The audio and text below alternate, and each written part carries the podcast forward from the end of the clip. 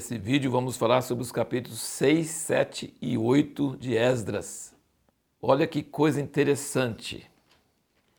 Quando procuraram os documentos nos arquivos para ver se Jerusalém era uma cidade que ameaçava os reis, quando os inimigos dos judeus que estavam reconstruindo o templo é, acusaram eles de querer reconstruir uma cidade forte, apesar que nem falaram do templo, falaram dos muros e da cidade, mas é perigoso.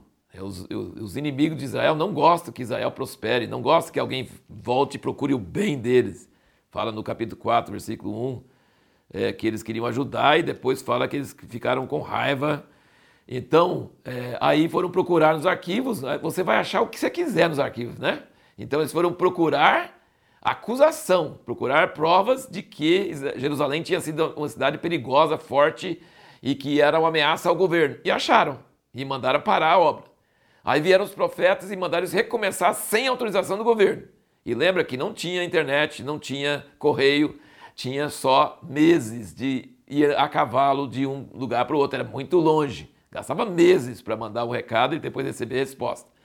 E aqui eles foram lá e perguntaram, queriam pegar os nomes de quem estava fazendo, e eles falaram com eles: olha, nós, é, fomos, nós recebemos uma ordem de, do, do, rei Ciro, e nós temos aqui os vasos, e ele que mandou reconstruir. Aí o pessoal, as autoridades mandaram escrever, e aí que no capítulo 6 fala que ele procurou e achou. Então, uma vez ele achou a favor dos inimigos, agora, depois que estavam reconstruindo, sem a ordem, é, só pela ordem do, de Deus, pelos profetas, Agora ele achou o, a ordem de Ciro e ele então deu uma ordem forte para que não atrapalhasse eles e que fizesse sacrifício a favor do rei e que ajudasse eles, então reverteu tudo. Então foi muito bom eles terem reconstruído sem esperar autoridade, autoridades naturais. Deus move o coração dos reis.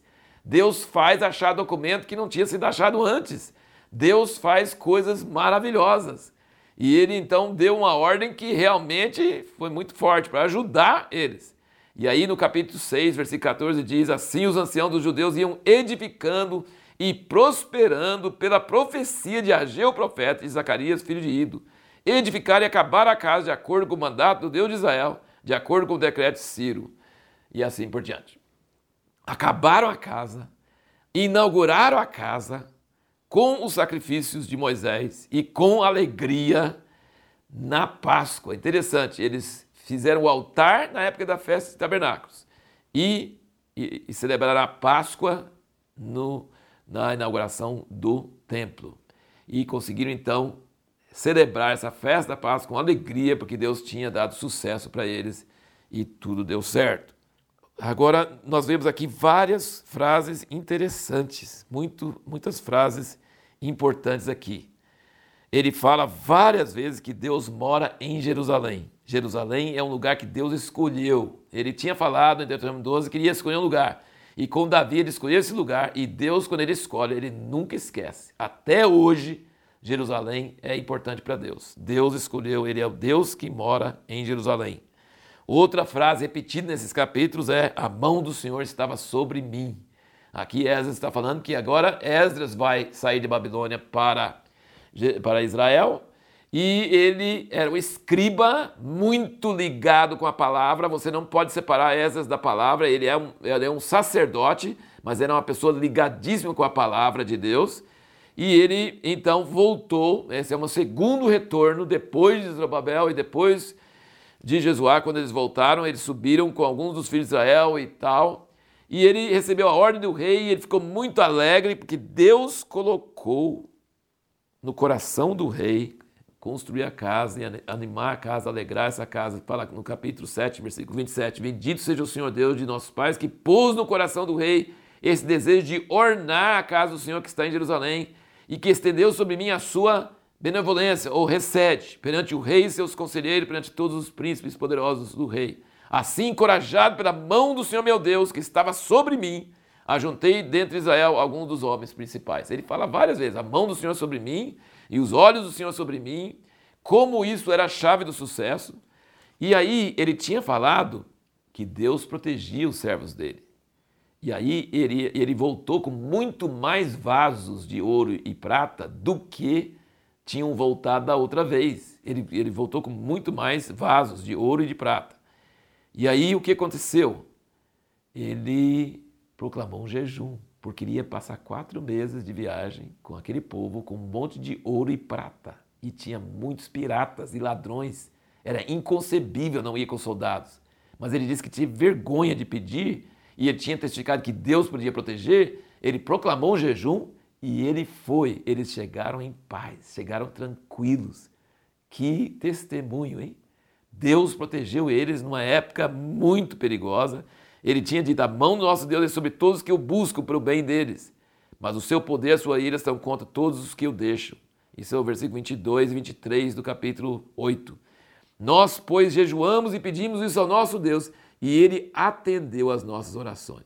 E a última coisa que eu quero comentar aqui é sobre o jeito que fala dos vasos, como contou e pesou tudo antes de sair da Babilônia, carregou e quando chegou em Jerusalém, pesou e mediu e conferiu a lista direitinho com os sacerdotes lá em Jerusalém. Isso é um exemplo sobre como nós devemos administrar as finanças. Hoje, nós precisamos seguir esse exemplo de Esdras. Ele foi cuidadoso para vigiar, para pesar, para conferir na presença de testemunhas, para saber, é falar no versículo 34, 8, tudo foi entregue por número e peso, e o peso de tudo foi registrado na ocasião. Nossa pergunta no último vídeo foi: por que, que tem oposição mesmo quando nós estamos dentro da vontade de Deus? Para nos levar a buscar a Deus, a depender de Deus, a ter necessidade dos profetas, a palavra dos profetas para nos ajudar. Então, só porque você está na vontade de Deus, não quer dizer que você não vai ter oposição. A Bíblia é cheia de gente que estava fazendo a vontade de Deus e sofreu muita perseguição. Davi é um exemplo muito grande, e tem todos, né? José no Egito, tanta oposição, tanta dificuldade. O fato de você ter oposição e dificuldade não quer dizer que você está fora da vontade de Deus, não.